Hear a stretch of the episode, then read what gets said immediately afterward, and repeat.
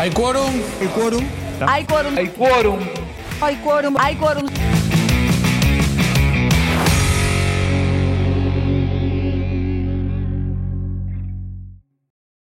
¿Qué tal? Buenas tardes. Sean todos bienvenidos a este nuevo episodio de Hay Quorum, el podcast de Politically. Estoy acá con Laura Gorosito, mi compañera. ¿Cómo estás, Lau? Hola Lucas, ¿cómo estás? Buenas tardes.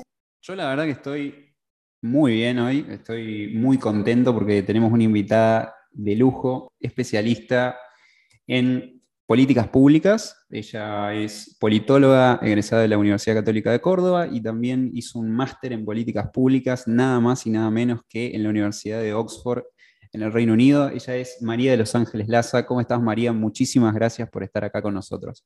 ¿Cómo están, Lucas y Laura? Muchas gracias por la invitación, un placer. Bueno. Gracias a vos, María. Gracias a vos.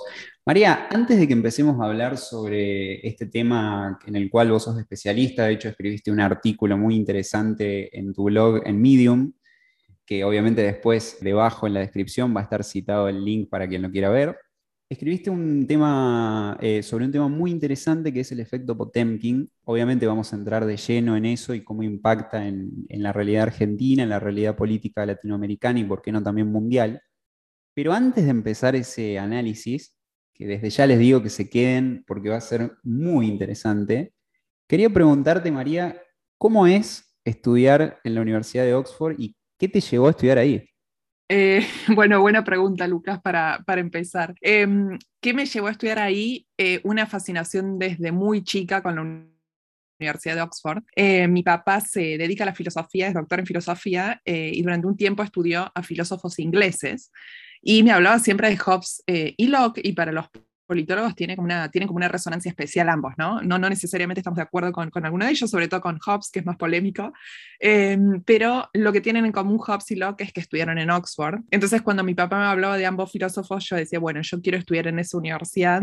Se, se hace como muy eh, difícil en términos aspiracionales. Oxford está vinculada a la, a la aristocracia británica, si se quiere. Muchos primeros ministros salieron de ahí.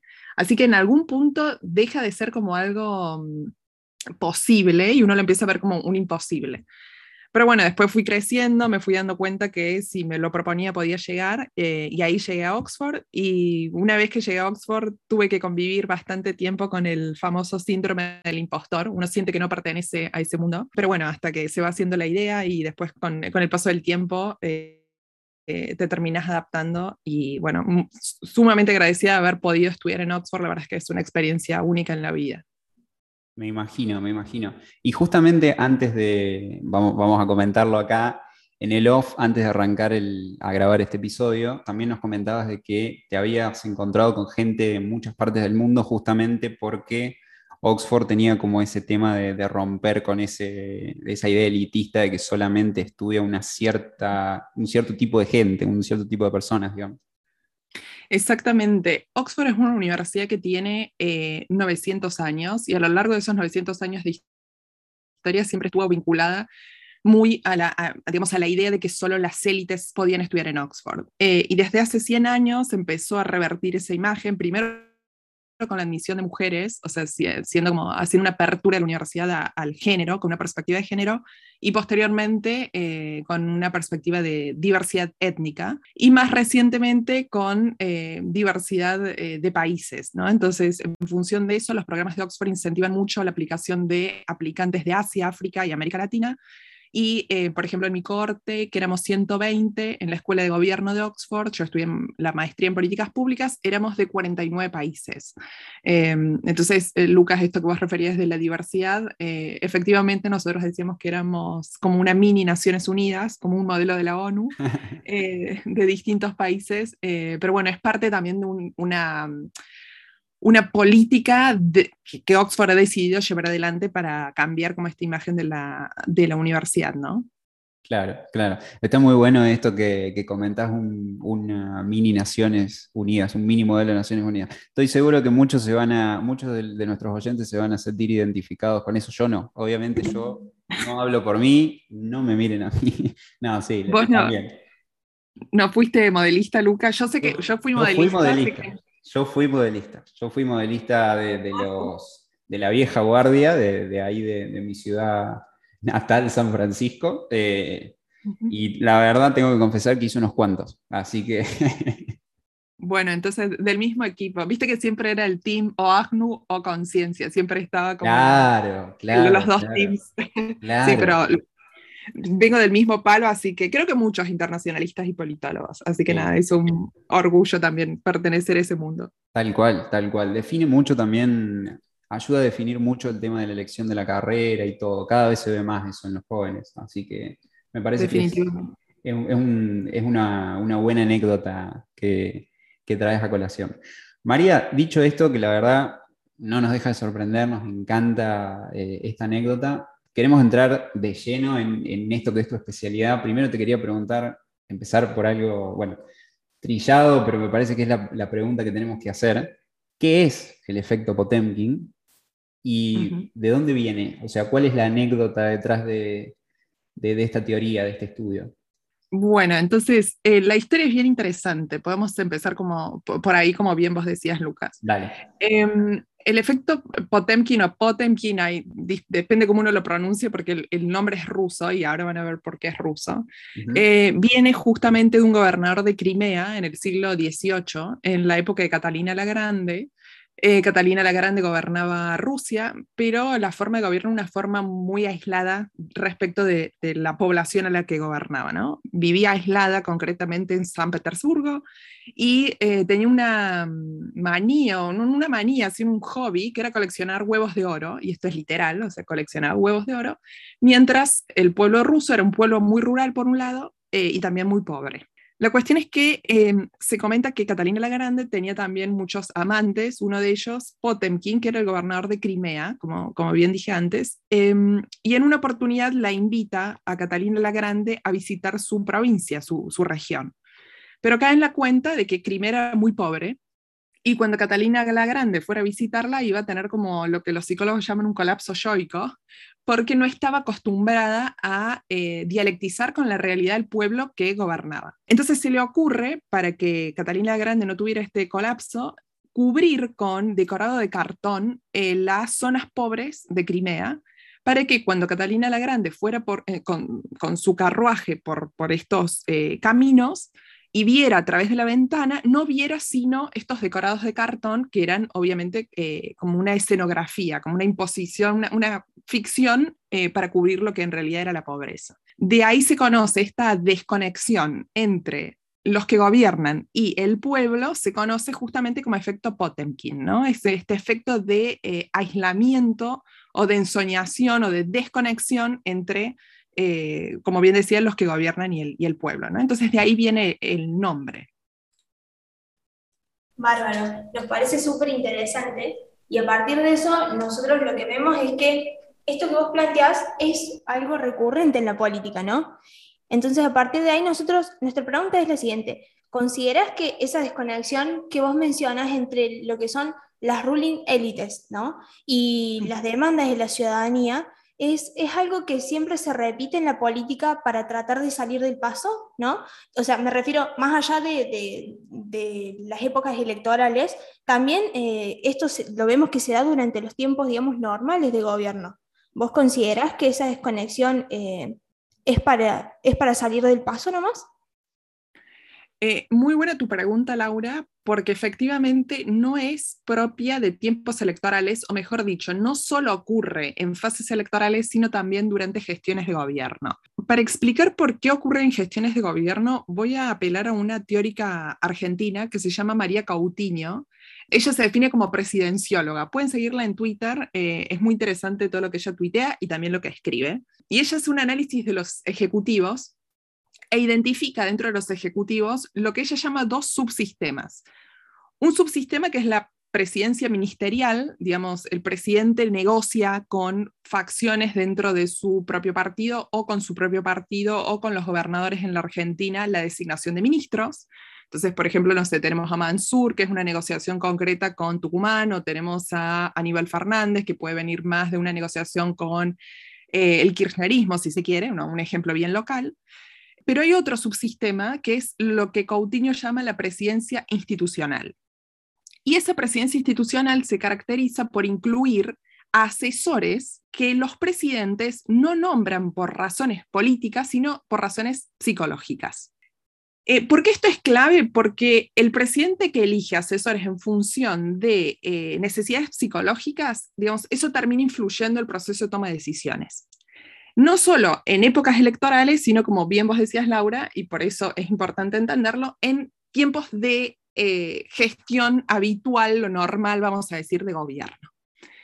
¿Quiénes estudiaron esto, esto segundo que estoy diciendo, es decir, la presidencia institucional y el rol de los asesores en tiempo de política normal, dos teóricos de Estados Unidos, que son Link y Glad, tienen eh, un paper muy interesante que estudian justamente el rol de estos asesores en la presidencia de Jimmy Carter en, Estados Unidos. No hay estudios parecidos eh, en la Argentina, con lo cual cuando se estudia el proceso de toma de decisiones, se estudia siempre a, a Link y Glad, pero básicamente Link y Glad hacen como una tipología de actores dentro de los gabinetes y detectan que hay dos tipos de asesores que son claves eh, para entender las dinámicas del proceso de toma de decisiones.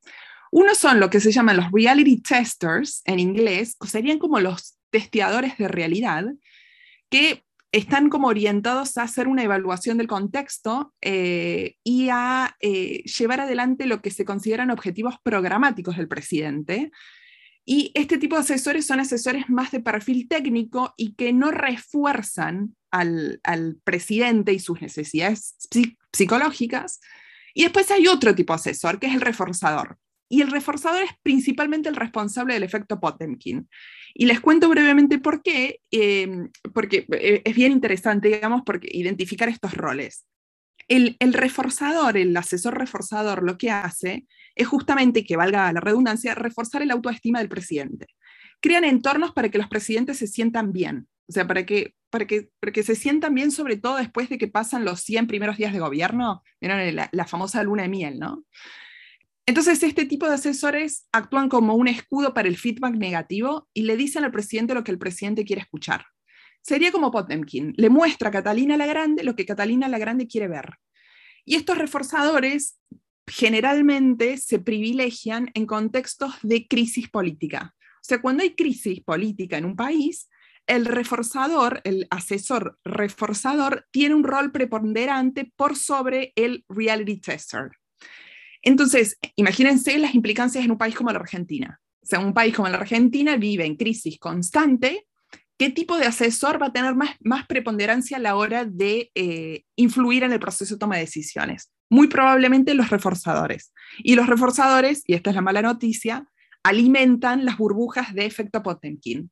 Entonces, em, volviendo a tu pregunta, Laura, creo que esto es clave para entender por qué no solo el efecto Potemkin es eh, o se da en contextos electorales, sino fundamentalmente en la gestión de gobierno regular, de cualquier gobierno, no puede ser el argentino, pero también pueden ser gobiernos provinciales o de otros países. Excelente respuesta, María. Una consulta a, partir de lo que vos nos estás diciendo, ¿no? ¿Cuál crees vos que es la mejor forma de superar esto, ¿no? en, el sentido de que uno en la actualidad puede ver que más allá de las elecciones hay otros mecanismos otras formas de participación política más allá de las movilizaciones también, en las que se puede, eh, en, donde la sociedad eh, muestra y está también acusando esa desconexión con las políticas. ¿Vos encontrás otras formas, eh, o por ejemplo, algún caso cercano a, a la realidad actual que pueda decirnos, ¿es posible superar este vicio en la política? A ver, es, muy buena pregunta, Laura, porque claramente las manifestaciones en, calle, por ejemplo, suelen ser lo que se llama en inglés eh, wake up calls, o sea, como llamadas de atención para que un presidente deje de reproducir algo que eh, Kohut, era un psicólogo social que había escapado del nacionalsocialismo, se radicó en Estados Unidos y estudia lo que se llama el mirroring function, la mirroring function o el mirroring effect, el efecto espejo que hacen estos asesores eh, para con el presidente. Cuando un presidente se ve mucho en el espejo que le devuelve la imagen que quiere ver, a veces estas wake up calls, que son por ejemplo manifestaciones o no sé, gente que va a reclamar a la calle, suelen ser eh, justamente como termómetros de realidad para que el presidente despierte. ¿Qué pasa en la Argentina? Que tenemos como una hiperinflación de este tipo de marchas, porque una característica de la Argentina es que ante cualquier descontento, la gente sale y marcha. Bueno, es una, eh, gran problema porque claramente la función de las marchas no, no funcionan como wake-up calls, no funcionan como estas llamadas de atención al presidente. Entonces, ¿cuál puede ser una wake-up call alternativa a las marchas?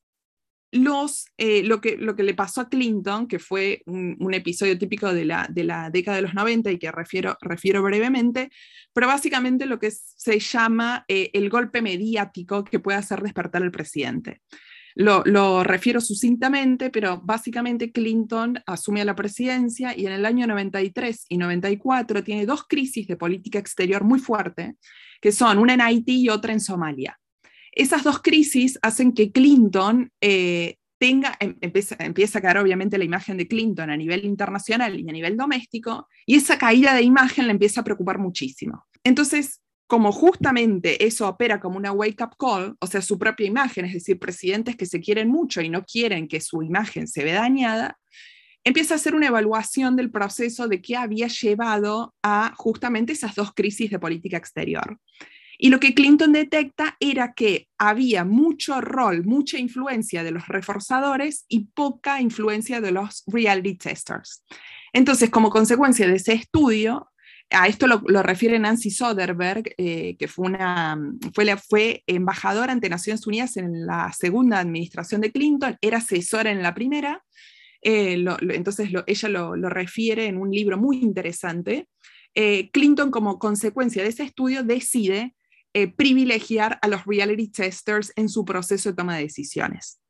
Uno esperaría que por amor propio el presidente lo haga. Eh, no sé en el caso concreto de la Argentina si eso, por ejemplo, actualmente, si eso podría funcionar como una wake-up call, eh, pero en principio, si no son las manifestaciones en la calle, suele ser eso, ¿no? La caída de la imagen presidencial. Buenísimo. La verdad, excelente la, explicación agarro con pinzas esta idea tuya que decías de, de que hay una hiperinflación de, de, marchas. Está bueno también lo que vos eh, señalabas. Me parece que también para el caso de Argentina eh, está bueno señalar de que hay una, me parece que también hay una hiperinflación de los reforzadores, como vos lo decías. Y a nivel global me parece que también ¿no? Está, eh, es muy visible esta idea de que predomina como una especie de, de, realidad paralela para, digamos, para algunos encargados de política pública. Entonces no, no, no, se explica y por eso me parece que está bueno, Lau, también esto que traes a colación del tema de desconexión, que ya lo hemos tratado en otros episodios, pero me parece que vale la pena estudiarlo como de diferentes ópticas y esta que traes, María, hoy a colación es... Eh, muy interesante y, muy rica en términos de lo que puede aportar. Yo ahora quiero jugar un poquito, si se quiere. Viste, María, que por lo general cuando se hace un, un trabajo de investigación, un paper, uno dice, bueno, delimitemos temporal y geográficamente el ámbito de estudio. Bueno, acá hagamos de cuenta por un minutito, juguemos a que no hay ni corte temporal ni geográfico. ¿Cuáles fueron los zares y zarinas que más evidentemente llevaron a cabo o fueron protagonistas de este efecto Potemkin para vos? Qué buena, qué buena pregunta, Lucas. Eh, a ver, bueno, definitivamente Catalina la Grande, no de ahí viene el nombre.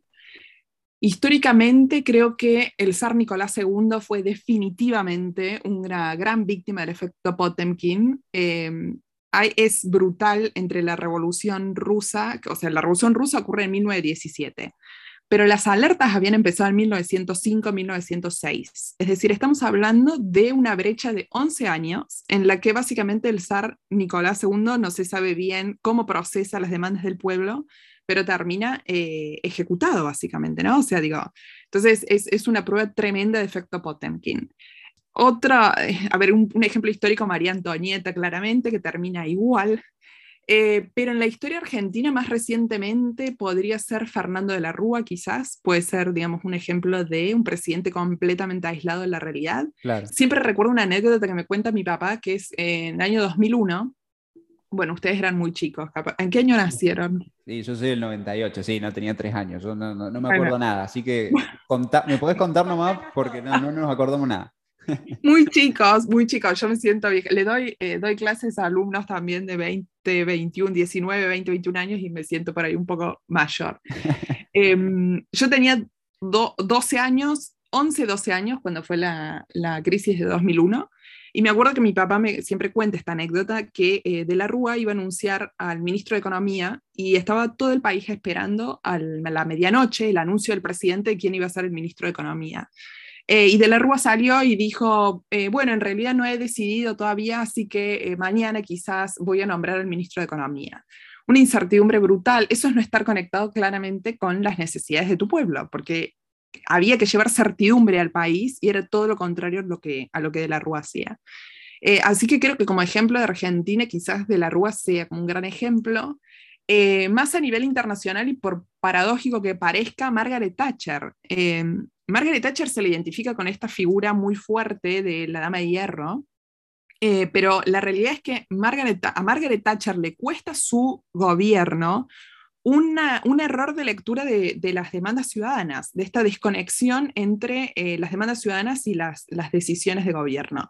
Hay una, decisión que Thatcher toma en el año 90, 89-90, que es lo que se llama el Community Charge, que era un, impuesto em, de flat tax, o sea, lo que se llama un flat rate, o sea, era un impuesto para todos igual, independientemente del nivel de ingresos de la persona y fue percibido por muchos como una, una, una, decisión tomada para los ricos, porque ¿por qué los pobres tenían que pagar la misma cantidad de impuestos que un rico? ¿no? Eso le termina costando el gobierno a Thatcher eh, y se lo señala claramente como un ejemplo de Potemkin. ¿no? Entonces ahí como, bueno, hice como un recorrido muy rápido de los que más se me venían a la mente, pero definitivamente esos ejemplos más recientes quizás se me ocurren esos dos, como de la Rúa en la Argentina y Thatcher si se quieren en Inglaterra. Me imagino que hay otros ejemplos, eh, ahora no, no, se me viene ninguno como a la cabeza, pero esos creo que son como un buen, un buen muestreo, un muestreo aleatorio, muy hecho a bola de nieve, ¿no? Muy rápido.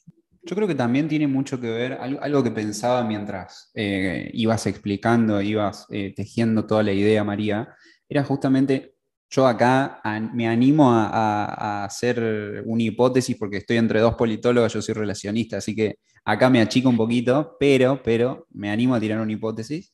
Me parece que también tiene mucho que ver esto, lo que comentabas, María, con el tema del personalismo. Digamos, eh, me lleva a pensar de que entre más asesores de estos reforzadores se encarguen de crear como una especie de realidad alternativa o por lo menos que escondan abajo de, la alfombra los problemas que tiene la gente, eh, también lleva a que las personas en cargos ejecutivos lleguen a convencerse de esa idea de que o está todo bien eh, o, están ellos haciendo todo bien y que no hay ningún problema, ninguna flaqueza que tengan que arreglar en el futuro. Y eso me parece que puede llegar a sumar en, el punto del, personalismo. Obviamente es una hipótesis, se los pregunto a ustedes que son las que están más en el tema, las especialistas, no sé qué opinan.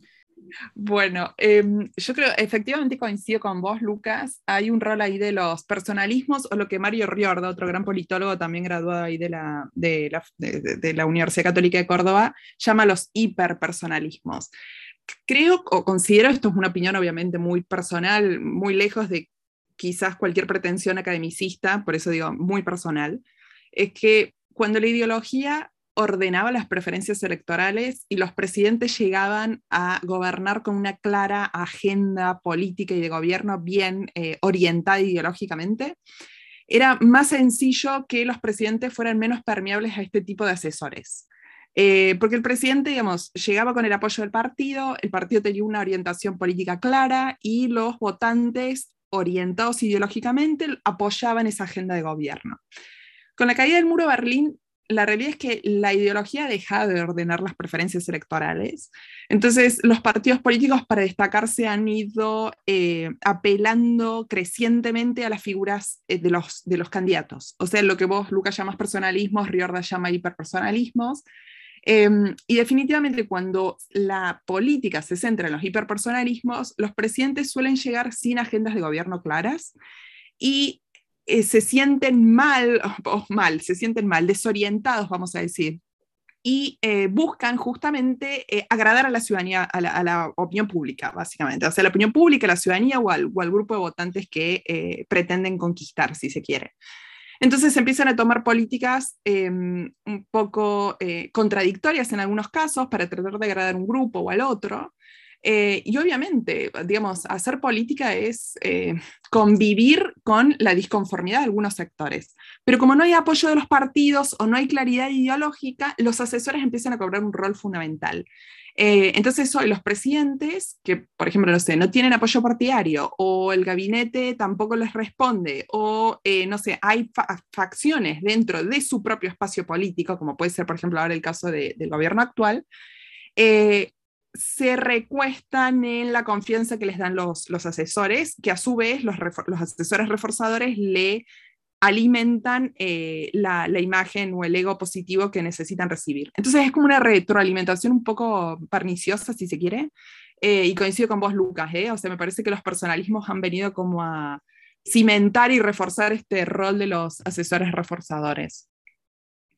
Totalmente de acuerdo. Que, considero que algo necesario en la política para que mejore poco a poco por lo menos es que haya un buen diagnóstico, ¿no? A la hora de, asumir y, también siendo oposición. Eh, y a partir de ahí que haya una buena interrelación entre lo que son la agenda política, mediática y pública, ¿no? De esa forma creo que se solucionarían no todos los problemas, pero sí eh, la gestión pública sería mucho más óptima y estaría más encaminada eh, en todo sentido. Yo, la verdad, estoy encantado con esta charla que hemos tenido. Me parece súper, súper interesante, eh, vuelvo a decirlo, súper rico el, tema. O sea, empezamos hablando sobre el zarismo ahí en Rusia y terminamos hablando ahora de la Rúa. O sea, cuando, cuando tres personas que son de ciencia política y de relación internacional empiezan hablando eh, de un tema y después se van 250 años para adelante o para atrás es porque algo bueno pasó. Eso lo sabemos todos acá, así que me parece que, estamos en condiciones de, ir cerrando. María, eh, nosotros te queremos agradecer muchísimo, muchísimo. Esto no, lo sabe nuestra audiencia, pero estamos grabando un viernes eh, con todo lo que ello implica, probablemente, no sé, salidas recreativas que eh, ha tenido que, que, posponer María, así que te agradecemos muchísimo por, nuestro, por tu tiempo y mm, ojalá que podamos charlar otra vez eh, sobre este tema o sobre otros, porque súper interesantísimo tenerte acá con nosotros. No, por favor, el agradecimiento es mío. Eh, no tuve que resignar nada, sino todo lo contrario. Eh, estoy encantada también con el espacio y de conversar por conversar con ustedes y también la audiencia, porque indirectamente lo hacemos. y algo que vos decías, bueno, off the record también, algo que decíamos antes de empezar a grabar o que yo les consultaba a ustedes, Em, era eh, eh, cómo, cómo, había construido Politically, cómo, cómo generaban todo el contenido. Y la verdad es que me parece necesario e imprescindible que lo sigan haciendo porque es una forma de acercar la disciplina a, la gente eh, y también a los interesados. Hay mucha gente que consume política eh, pero hacerlo de una manera como más profesionalizada y pensando en la complejidad que tiene el asunto me parece clave. Así que eh, mi agradecimiento enorme y felicitaciones por, por el podcast y por todo el contenido que generan. Eh, Laura, como siempre, muchas gracias por, por acompañarme y María, obviamente, este, el mayor de tus éxitos, en, el mayor de los éxitos en, en tu profesión, en tu trabajo, y nos volveremos a encontrar en el próximo episodio de nosotros. Esto fue el podcast de Politically. Si sos de los que te gusta pensar el mundo y cambiarlo, te invitamos a compartir este episodio con tus amigos y en tus redes sociales. Si todavía no nos seguís en Instagram, nos podés encontrar como PoliticallyOc y enterarte de todas las novedades que tenemos para vos. Muchas gracias por habernos acompañado y nos vemos en la próxima.